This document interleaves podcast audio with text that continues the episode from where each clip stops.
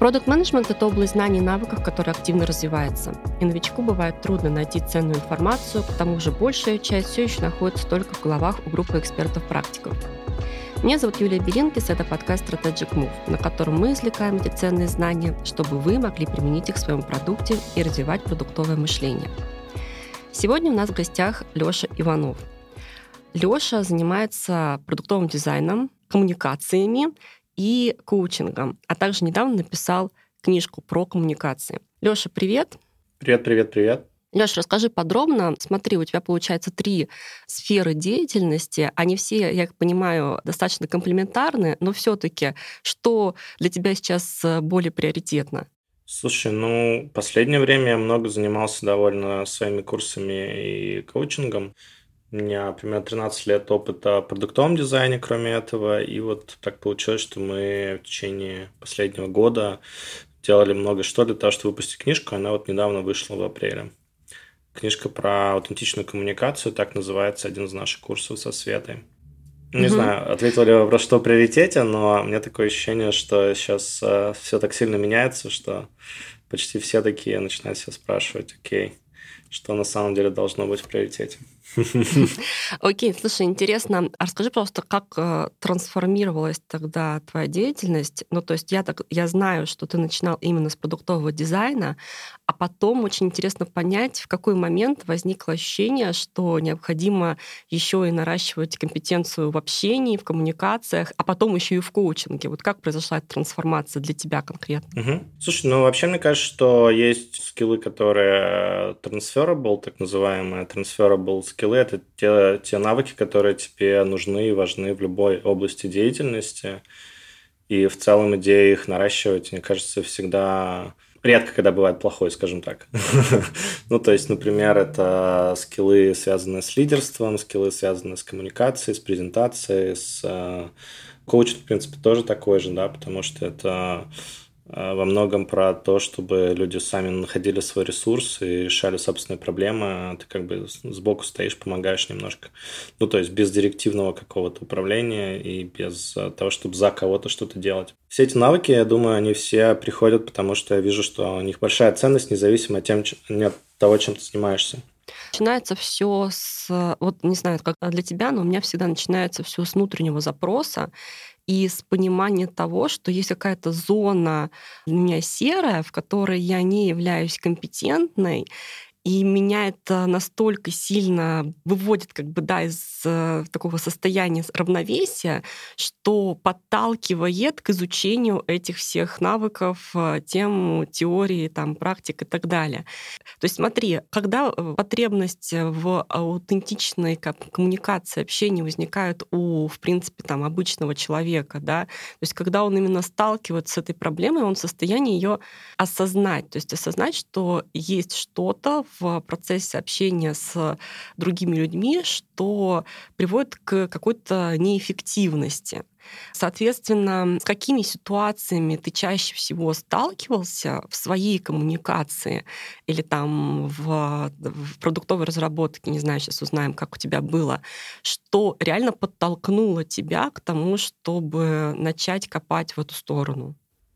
Слушай, ну я думаю, что у меня все гораздо проще устроено. И, смотри, в любое время есть эм, способы максимально эм, масштабировать то, что ты делаешь. Да? То есть, например, если бы мы переместились на 70 лет назад, то тогда это, наверное, было печатное дело, печатное слово, потому что там радио, телевидение еще не были так распространены.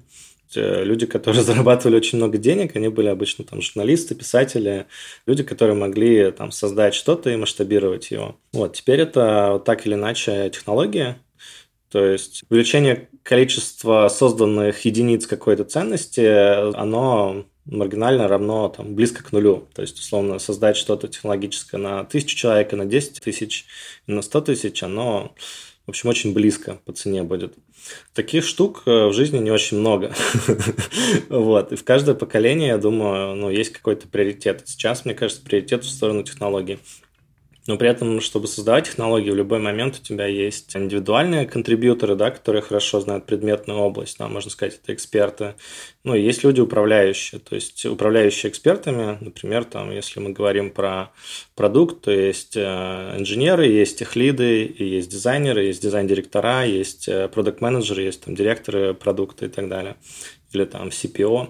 То есть люди, которые умеют управлять другими людьми, этот навык тоже э, из поколения в поколение остается очень важным. В принципе, можно просто посмотреть на такие штуки в своем окружении или в свое время и понять, где будет максимальная э, отдача. Вот. Для меня сейчас э, максимальная отдача – это ну, технологические штуки плюс какие-то такие вот трансферабельные скиллы, да, которые помогают взаимодействовать с другими.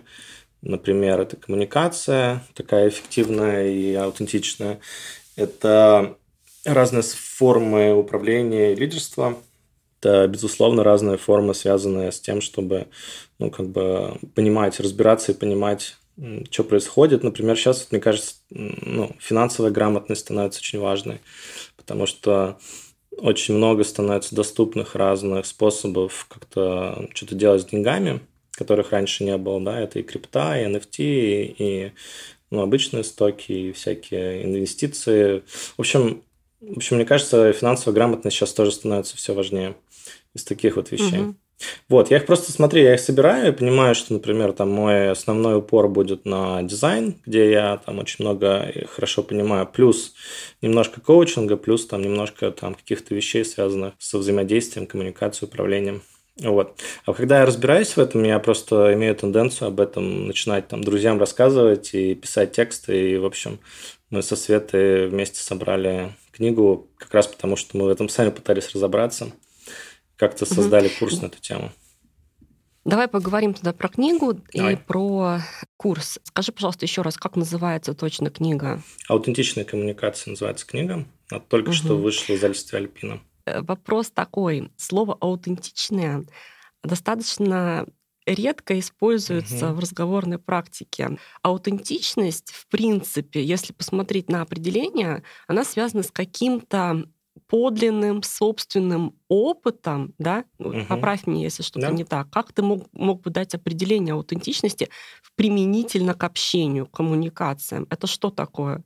Да, слушай, я думаю, что чтобы понять, что такое аутентичность, нужно э, немножко посмотреть, откуда оно растет. Э, оно растет из того же слова, из которого растет слово автор. Это auth, то есть ну, настоящий, подлинный. И мне кажется, тут скорее важно обсудить, что такое авторская позиция. Да? Вот, то есть есть, например, в психологии такое понятие self-authoring или там самоавторство – по сути, когда ты сам, сам себе придумываешь, живешь собственную жизнь так, как ты ее придумываешь. Мне кажется, вот аутентичность, она больше с этим связана. То есть, когда ты сам себе автор того, что ты создаешь, и это достаточно истинно и часто тебе изнутри. То есть ты как бы не чувствуешь, что ты специально под кого-то что-то меняешь или манипулируешь, или подстраиваешь. Мне кажется, такая естественность – это и есть аутентичность. И удивительным образом, а, ну тут как бы есть небольшой парадокс, то есть кажется, что если ты ведешься таким образом, то это какая-то фиговая стратегия, да, потому что ты не учитываешь как можно лучше подстроиться, как можно лучше э, увеличить свои шансы на успех. Но с другой стороны, люди это очень ценят. То есть в современном мире люди очень ценят какие-то авторские вещи, люди ценят, когда что-то сделано естественно и ну, то, что называется от сердца. И поэтому, мне кажется, в этом есть очень много возможностей. Да, и как бы вся книга, она про то, как э, быть в современных каких-то взаимодействиях с другими людьми, будь то в работе, в личной жизни, с родителями, с, э, не знаю, с детьми.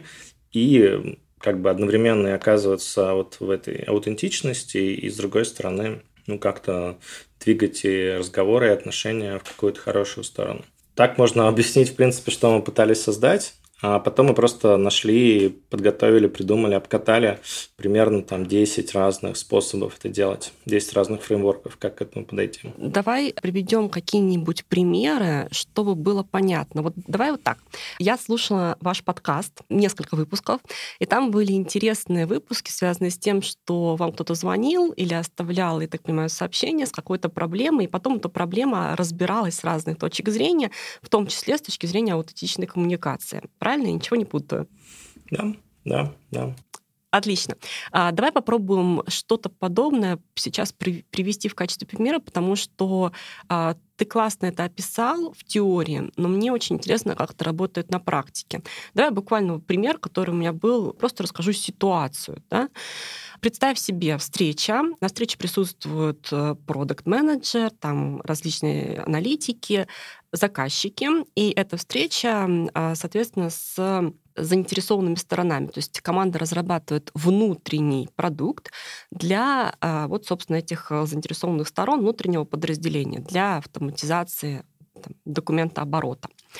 Соответственно, продукт менеджер показывает прототип этого продукта. Вот возвращаясь к твоей теме с продуктовым дизайном, я, uh-huh. в принципе, так чувствую, почему у тебя возникла еще потребность и uh-huh. копать дальше в коммуникацию. Ну вот, значит, uh-huh. показывает прототип этого продукта, рассказывает, какие там функции, кнопки и так далее, ну, типа MVP.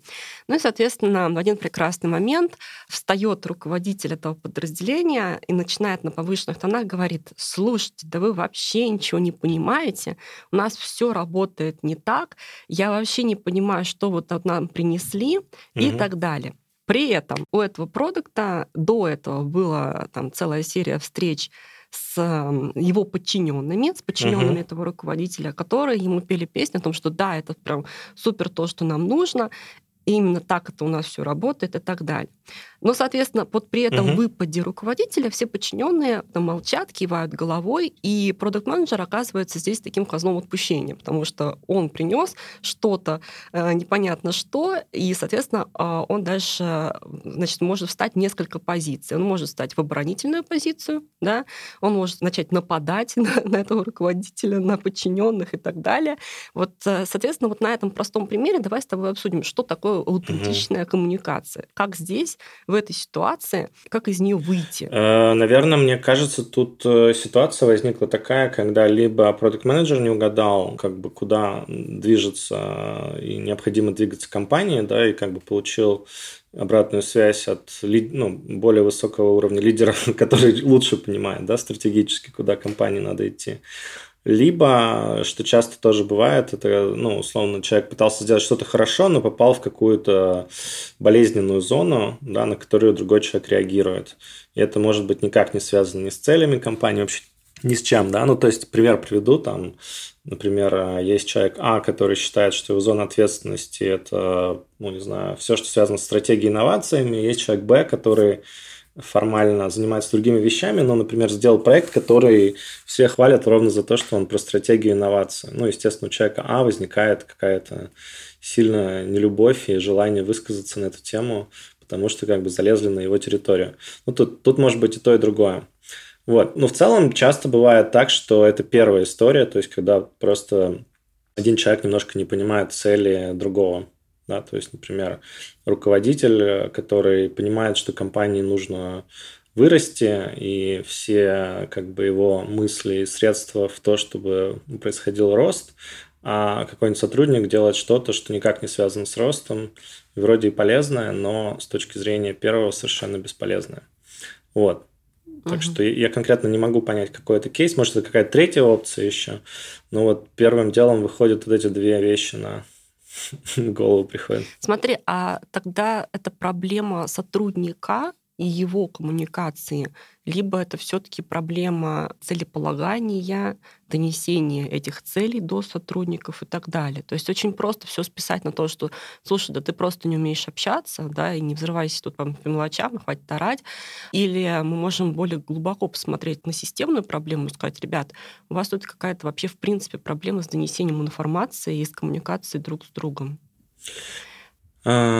На что нужно, на чем нужно сфокусироваться, все ли зависит от наших личных качеств, и действительно ли эффективность это следствие личных каких-то достижений, или это все-таки следствие того, что в организации есть определенные процессы взаимодействия, прописанные в рамках, не знаю, какого-то культурного кода. Нет, смотри, процессы возникают, когда что-то было сделано много раз, ну или как бы что-то необходимо делать много раз, и без процессов каждый будет делать это по-своему. То есть, мне кажется, процессы – это вторичная история по отношению к коммуникации. Ну, понятное дело, что если ты в большой компании э, будешь что-то делать в обход процессов, то вероятность того, что ничего из этого не получишь или рассердишь других людей, она очень велика. Ну и, например, то, почему многие люди идут в стартапы сейчас работать, они большие корпорации, где все понятно и и удобно, это то, потому что там гораздо меньше процедуры, там можно получить больше ну, импакта, да, влияния какого-то на конечную ценность, которую создает компания. Я не думаю, что фраза вот именно типа ты просто не умеешь общаться, она как бы что-то может дать кому-то, потому что мы в процессе подготовки той же книги и курса поняли, что нужно различать, в чем коммуникация не состоялась, например, где люди друг друга не поняли, чтобы что-то с этим сделать. Ну, то есть э, часто, например, люди э, не очень понимают свои границы границы других людей. То есть из-за этого происходит то, что мы часто называем ну, либо манипуляция, либо давление, либо доминация. Ну, то есть один человек давит на другого, потому что не чувствует, что переступает его границы, а другой, например, не дает ему обратной связи, что как бы харе. Здесь заканчивается то, что я готов обсуждать, и начинается какая-то зона, где я просто не собираюсь ничего обсуждать. И, на мой взгляд, это достаточно важная коммуникация, которую нужно иметь. Ну, например, сказать так, слушайте, мне не хватает ресурса, нам нужно нанять еще людей, или так, так, мне не хватает ресурса, мне надо там отдохнуть, пойти в отпуск. Это вообще супер важная история сейчас. А, можно видеть, как растут всякие статистики, связанные с выгоранием сейчас, что это очень популярная причина, почему люди уходят с работы или уходят в отпуск. И вот э, я сейчас в Голландии живу, там, например, есть такой официальный способ уйти в оплачиваемый отпуск, по-моему, 70% тебе продолжают платить, который охраняется законом, который называется burnout leave. И burnout возникает как раз, э, ну, как вот такая, такая возможность, э, которая есть у компании, давать тебе очень много задач, ставить тебе очень много встреч, на которые ты, может быть, уже не можешь реагировать. И в итоге у тебя твоя работоспособность снижается. В принципе, этот вопрос тоже решается с помощью коммуникации. То есть это общение, уставление границ, умение их обозначить, умение про них поговорить один из, один из фреймворков. Угу. Вот. Ну и другая вещь – это то, как получать и давать обратную связь, потому что, естественно, если ты просто будешь везде ходить и кричать «я не могу», то, скорее всего, тебя просто уволят. Но ты можешь э, сказать, смотрите, эта задача требует вот это, вот это, вот этого, мне нужно вот это, вот это, вот это, и постепенно получать то, что нужно, чтобы вещи происходили. А все люди понимают вот. свои собственные границы? Я думаю, нет. Это вот очень важный инструмент, это понимание своих эмоций и потребностей. Мы, в принципе, этому уделяем очень много времени. Разъяснению того, на самом деле, что эмоции, чувства – это сигналы, которые угу. важно слушать. Если тебе приходит сигнал, и ты его игнорируешь, э, там, один раз, два раза, три раза, на десятый раз ты уже не сможешь его проигнорировать. У тебя произойдет что-нибудь, что там, либо ты взорвешься, либо, не знаю, не сможешь встать с кровати, либо у тебя пропадет любой интерес к тому, что делаешь. Ну, такое часто происходит. Слушай, людей, ну у меня было когда такое, они игнорируют эмоции. Да, я могу даже из своего какого-то опыта провести пример. У меня была реальная проблема со словом «нет» некоторое угу. время. И мне кажется, что эта проблема росла из угу. какого-то такого, знаешь, желания того, чтобы меня оценили. Я не знаю, как это выразить более uh понятным образом. То есть uh в голове как будто бы было ощущение, что если я скажу нет, это означает, что меня будут меньше ценить. Угу. Кажется, что это какие-то еще детские, возможно, тут э, отголоски. Но а, абсолютно с тобой согласна, когда я соглашалась с чем-то, хотя чувствовала, что мне нужно было отказать, у меня была какая-то такая внутренняя опустошенность. То есть у меня было ощущение, что я делаю что-то не так, но при этом был какой-то блок, связанный с озвучиванием собственных границ. И это действительно нужно было проработать. И это достаточно долго я прорабатывала, скажем так. И вот возвращаясь к а, как раз вопросу конфликтов, на моем опыте личном я поняла, например, что сам по себе конфликт это, возможно, не так уж плохо. Почему? То есть конфликт как выражение своих собственных э, различий, своих границ, это, возможно, даже хорошо. Но дело здесь в том, Лёш, что люди очень часто боятся пойти на какой-то конфликт, особенно где ставки очень высоки. Угу. Какой здесь ты можешь дать совет, исходя из твоего опыта, из того, что ты уже проработал?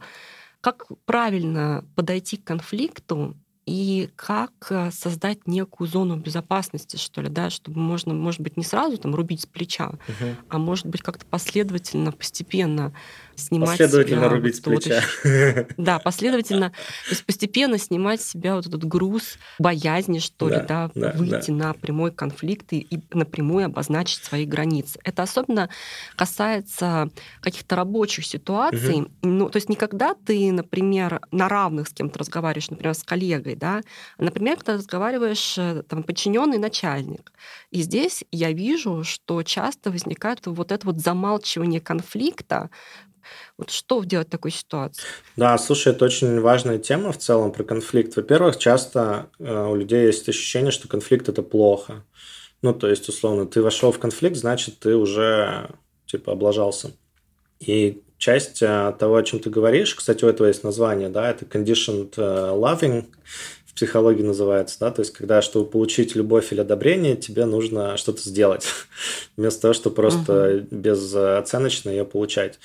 Это нормально, ну, так, в Советском Союзе вообще, по-моему, так принято было растить детей, там, в детском саду, в школе и все такое. Типа, если ты получил хорошую оценку, ты молодец, если нет, то не молодец. Вместо того, чтобы там ты постарался, это уже достаточно очень круто, неважно, какая оценка. Это просто пример, как родители, там, не знаю, в Штатах детей чаще ну, не родители даже, а как учителям чаще предлагают растить детей, как как давать им фидбэк. Тут э, важно понять, что из конфликта есть много выходов, Часто мы думаем про конфликт как что-то, у чего есть два выхода. Либо ты проиграл, другой выиграл.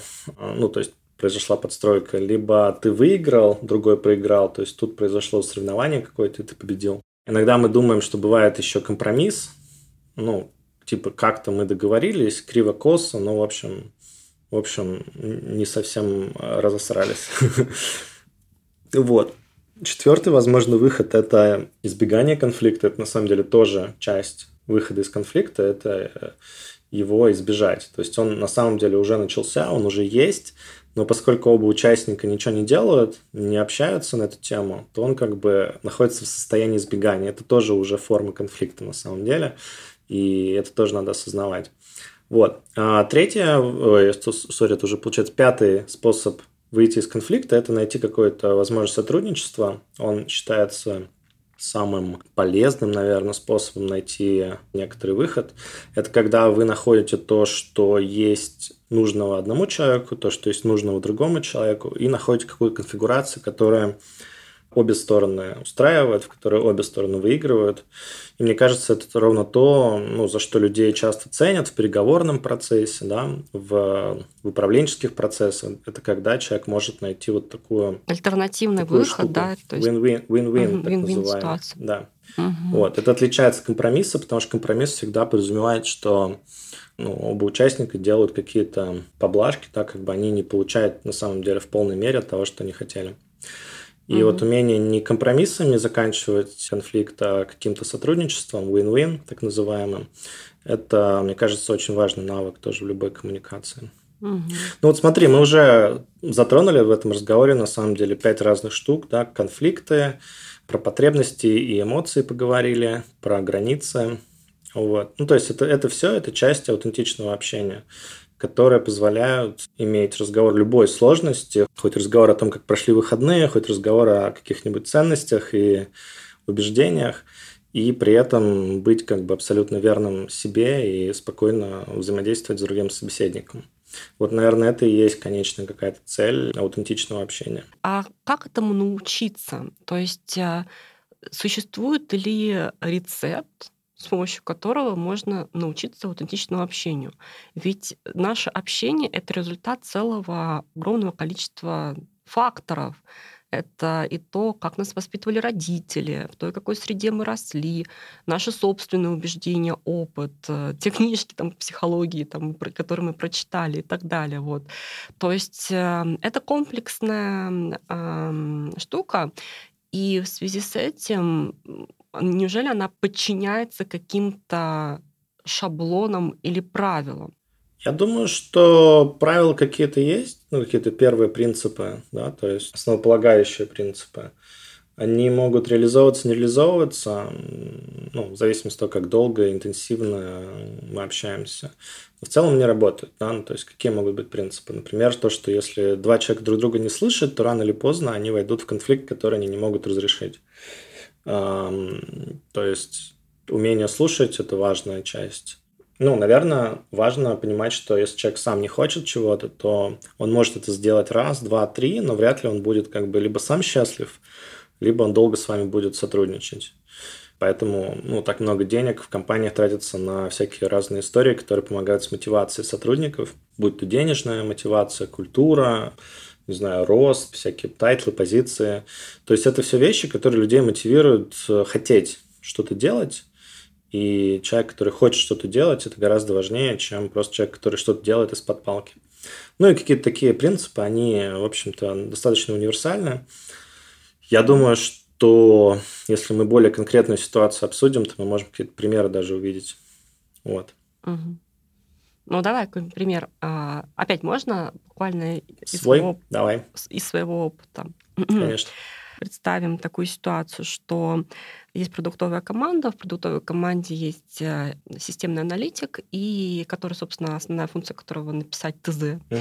И, соответственно, есть э, разработчик, который потом ТЗ это читает. Вот такая типичная ситуация. Ну и, соответственно, у них конфликт друг mm-hmm. с другом. Что, значит, основой этого конфликта является то, что разработчик недоволен этим документом. Он постоянно приходит, собственно, к CPO и говорит, слушай, ну посмотри, вот здесь э, Вася пропустил такую важную информацию, он там не написал, э, не рассказал, каким образом должна там, выстраиваться какая-нибудь там интеграция между этими системами, я не закодировал там какие-то нужные параметры, ну, короче, там и куча-куча разной технической там информации.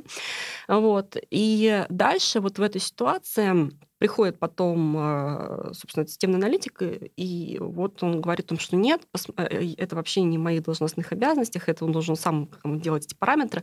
Ну, короче, у них вот этот вот вяло текущий конфликт постоянно происходит, они постоянно вот эти перепалки на тему того, что ты что-то не написал, да ты что-то не сказал, ты что-то не понял и так далее.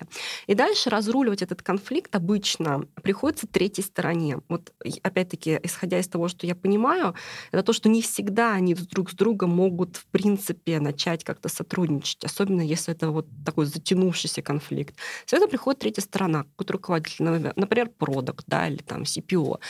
И вот в этой ситуации нужно как-то аутентично да, а, донести до обоих, что, ребят, давайте мы создадим какие-то правила игры, в рамках которых вы, соответственно, будете друг друга слушать, да, вот эти вот ключевые слова, о которых ты сказал. Вы будете друг друга слушать, а, вы будете давать друг другу, скажем так, правильный фидбэк, да, э, фидбэк, который не обижает вас обоих. Вот в этой ситуации давай с тобой попробуем ее обсудить. Э, с точки зрения этой третьей стороны, как лучше подойти к конфликту? Как это все разрулить? Ну, во-первых, ты можешь находиться как третий человек в разных позициях. Ты можешь быть директивным лидером, то есть ты можешь прийти и сказать, так, ребята, разошлись по углам, ты делай вот это, ты делай вот это. Все, как бы конфликт исчерпан, потому что появился ну, такой человек, который пользуется авторитетом и, и у первой стороны, и у второй, и, в общем, они соглашаются с тем, что ему видней. В детстве для нас такие авторитеты – это всякие воспитатели, родители – а во взрослой жизни часто это просто, ну, там, человек, который выше тебя по иерархии, твой начальник там и так далее. Mm-hmm. Вот. Мне кажется, а, особенность такого подхода, что в следующий раз придется снова приглашать родителя на родительское Ну, такое может быть, да. Ну, ну, я просто хочу не исключать его, потому что некоторые вещи проще всего так и решаются, потому что, ну, некоторые конфликты не стоят того, чтобы там как-то глубоко заходить вот во все эти модальности. Просто не будем это убирать со стола, так сказать. Потом есть коучинговый подход, то есть это когда ты начинаешь играть в такого тренера, который помогает э, людям самим разобраться. То есть в этой позиции ты и подталкиваешь людей, с одной стороны, и как-то даешь им ну, возможность об тебя там выговориться. Ну, в общем, ты, ты как бы одновременно и психолог им, и, и такой, как пушер, да, то, что называют, человек, который их пушит э, достигать чего-то.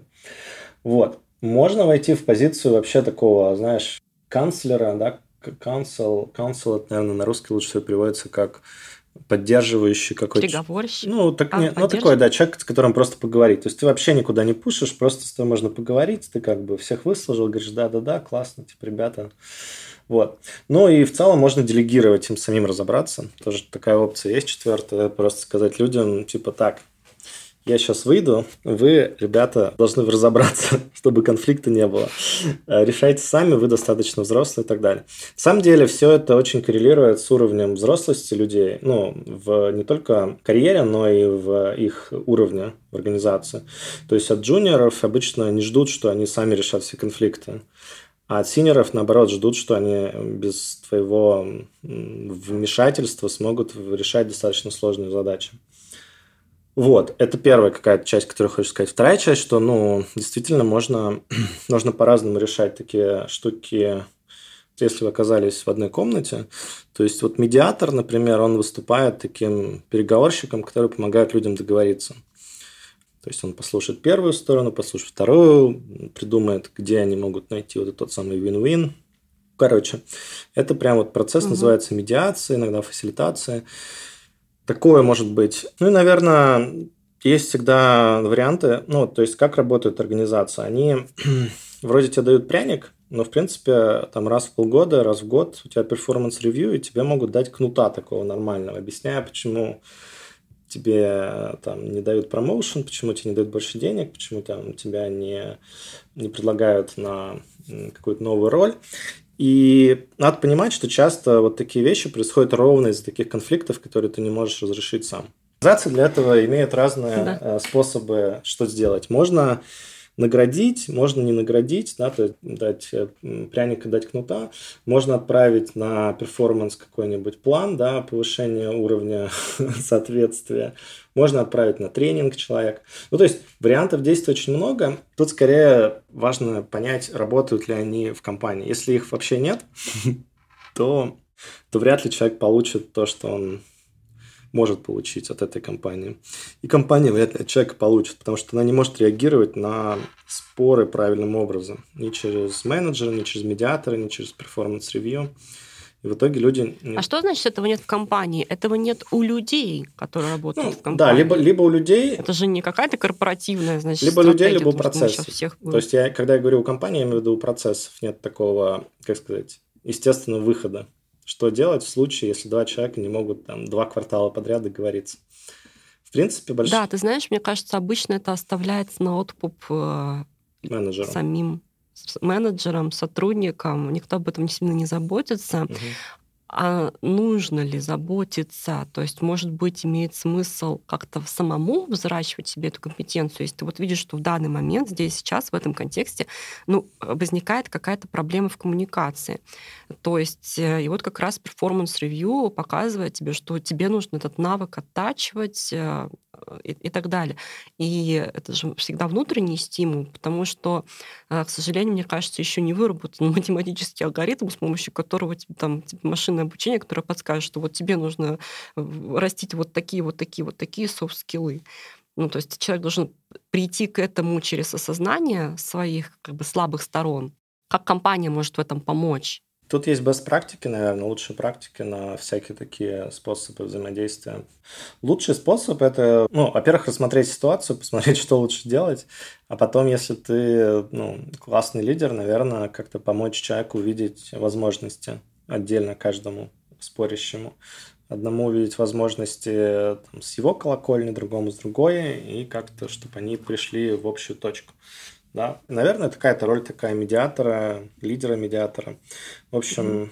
много есть людей, которые в эту сторону развиваются и копают. Ну, отчасти то, почему интересны вот эти все transferable скиллы, потому что они пригодятся в любой компании, в любой отрасли. Ну вот то, что я сейчас вижу, Леша, это то, что многие топы сейчас получают коучинговые сертификаты. То есть это как-то бурным ростом было. Я знаю, что много моих знакомых реально как бы в ту сторону смотрели и даже какие-то учились на курсах коучинга для того, чтобы овладеть этим скиллом. Да? Угу. Соответственно, как ты видишь, насколько это такой правильный workaround в этой ситуации? Ну вот, собственно, компания не может этого как бы организационно для всех да, внедрить. Угу. Давайте у нас будут просто лидеры в компании, которые будут владеть этими навыками и затем доносить их до своих подчиненных. Вот мне кажется, идея вот э, именно в этом. Угу. Ну и в том, что эти лидеры понимают, что чтобы расти дальше по карьерной лестнице, нужно владеть э, навыками как раз активного слушания, коучинга и тому подобное, выступать в роли медиатора. Насколько тебе э, ну, нравится этот тренд и является ли он действительно выходом из э, таких сложных ситуаций, которые возникают в рабочих каких-то обстановках? То есть, грубо говоря, зачем мне коуч? Я и сам сейчас буду коучем. Ну, мне кажется, это же очень просто проверяется через, ну, через то, что попробовать. Можно попробовать э, проецировать какие-то навыки на людей, но не факт, что они закрепятся. Ну, поэтому, может быть, часто и ну, делают всякие тренинги, нанимают разных э, консультантов, коучей и так далее, потому что это не... Ну, это непростой, не, непростая история сделать так, что взрослый человек э, чему-то научился. Взрослый человек, я имею в виду, которому там за 25 лет, который уже по-другому процессы идут э, с точки зрения нейропластичности, и как бы он обучается по-другому. Ему обязательно, например, нужно увидеть на себе, испытать что-то, чтобы понять, что нужно поменять стратегию поведения.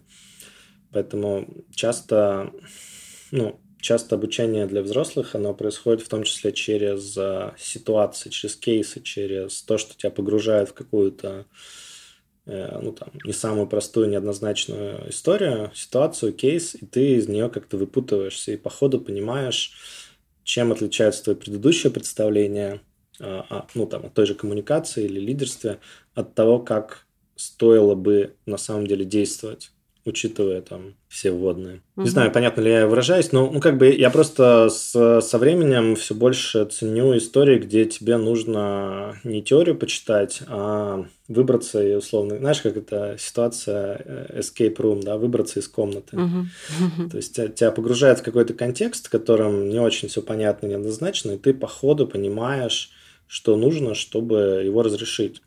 Ну и в целом, мне кажется, это то, почему люди меняют работы часто.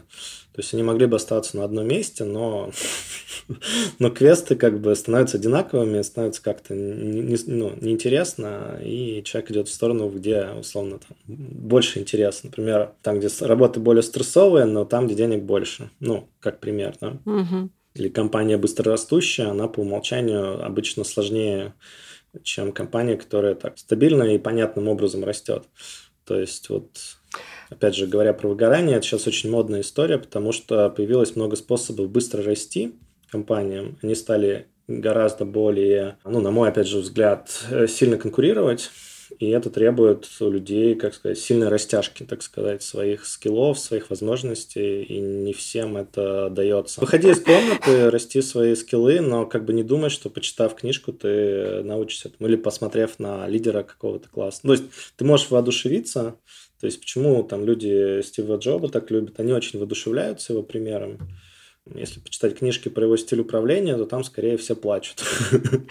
Потому что одно дело воодушевляться, а другое дело как бы управлять.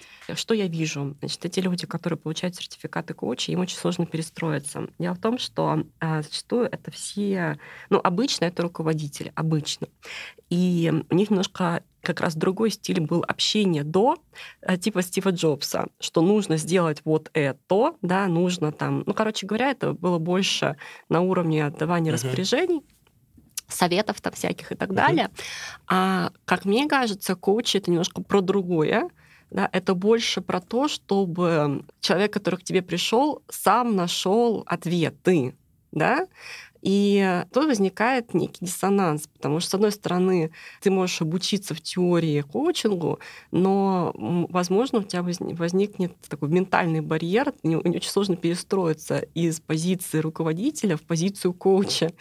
И угу. мне кажется, здесь достаточно распространенная такая ситуация, потому что очень много советов субъективных, да, то есть на уровне опыта конкретного человека, ситуативных советов, а весь коучинг, поправь меня, если не так, насколько я понимаю, он про поиски истины самим человеком и попытку как бы расширить э, перспективы, границы самопознания? Слушай, наверное, зависит от стиля коуча. Их много, этих стилей, и, и областей применения много на самом деле. Ну, Давай так, я бы так сказал, что в зависимости от стиля управления ну, у человека будут те или иные сложности возникать. Например, если он там э, как автократ руководит, то есть там, знаешь, как авторитарный такой руководитель, как сказал, так и будет, то проблемы, которые часто возникают, заключаются в том, что простые задачи там решаются легко, сверху вниз, а какие-то комплексные, креативные очень сложно. То есть люди не придумывают каких-то своих способов, они просто там привыкли слушаться и не привыкли там придумывать свои штуки. Ну вот, соответственно, допустим, если там, такому человеку нужен коуч, то этот коуч, скорее всего, поняв эту проблему, будет э, помогать автократичному человеку, ну, условно, делегировать больше вещей, больше давать людям самим предлагать, самим реализовываться, самим, может быть, креативить. Ну, и тогда у него получится какой-то рост, да, у этого лидера. Ну, и организация вместе с ним. Вот как-то так. Классно. А Исходя из твоей практики, можешь дать какие-нибудь советы? Как ты можешь определить свой стиль коучинга и, возможно, были какие-то грабли, на которые ты наступал? Что делать людям, которые, в принципе, хотят развиваться в этом направлении? Как не совершить каких-то достаточно частых ошибок?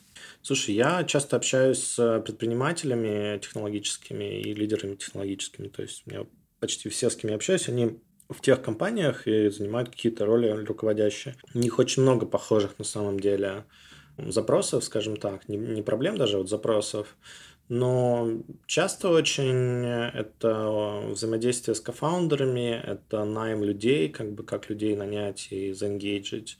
Это может быть часто про то, как находить интерес в работе, потому что, ну, так или иначе он при интенсивной работе через какое-то время начинает э, быть низким, я имею в виду интерес.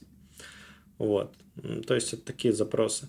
И на самом деле, почему трудно дать какой-то там совет или предписание, потому что это реально очень индивидуально решается. То есть запросы могут быть похожими, ну, например, 20 запросов наверняка покроет, не знаю, 90% всех тех тем, с которыми я работаю. Но в зависимости от стиля лидерства, в зависимости от э, там, каких-то состояний компании, в зависимости от э, сложности отношений, будут разные ответы на, на вопрос, что делать. И видишь, получается такая, такая хитрая, хитрый парадокс. То есть описать э, проблему легко, а, а решение создать работающее сложно. И это, наверное, то, почему ну, профессии всякие, типа там организационный психолог, коуч, фасилитатор, почему эти профессии существуют. Потому что если бы можно было все решить самостоятельно, то лидеры бы просто брали какие-то бест-практики и реализовывались сами. Но вот. если мы говорим про такие профессии, которые включают в себя больше софт-скиллы, то угу. очень часто мы сталкиваемся с понятием кризиса доверия. То есть э, как можно найти своего коуча, как можно ему доверять. Не всякий э, руководитель. Ну, запросы обычно, как мне кажется, на коучинг возникают у руководителей, да, все-таки у каких-то лидерских mm позиций. И здесь, мне кажется, очень важна степень не знаю, осмысленности самого коуча. То есть э, как... Потому что когда ты начинаешь взаимодействовать э, с психологом, с коучем и, и тому подобное, возникает э, ощущение, что нужен такой прыжок веры. И обычно к этому прыжку что-то должно подтолкнуть. В связи с этим, Леша, ты можешь как-то угу. порекомендовать, если кто-то хочет найти своего коуча, на что нужно обращать внимание?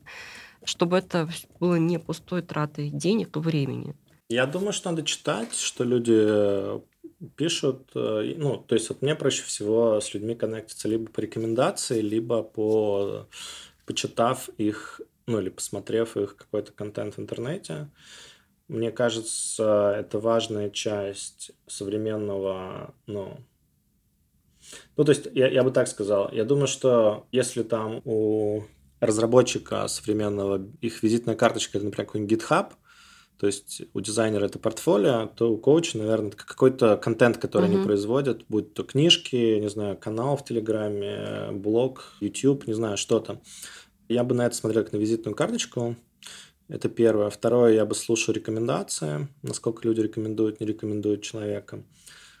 И, наверное, третье – это специфику учитывать. То есть, например, я могу уважать человека, но понимать, что никогда к нему не пойду с ним работать, просто потому что его другая целевая аудитория, она никак со мной не соприкасается, и, и поэтому бессмысленно с ним работать.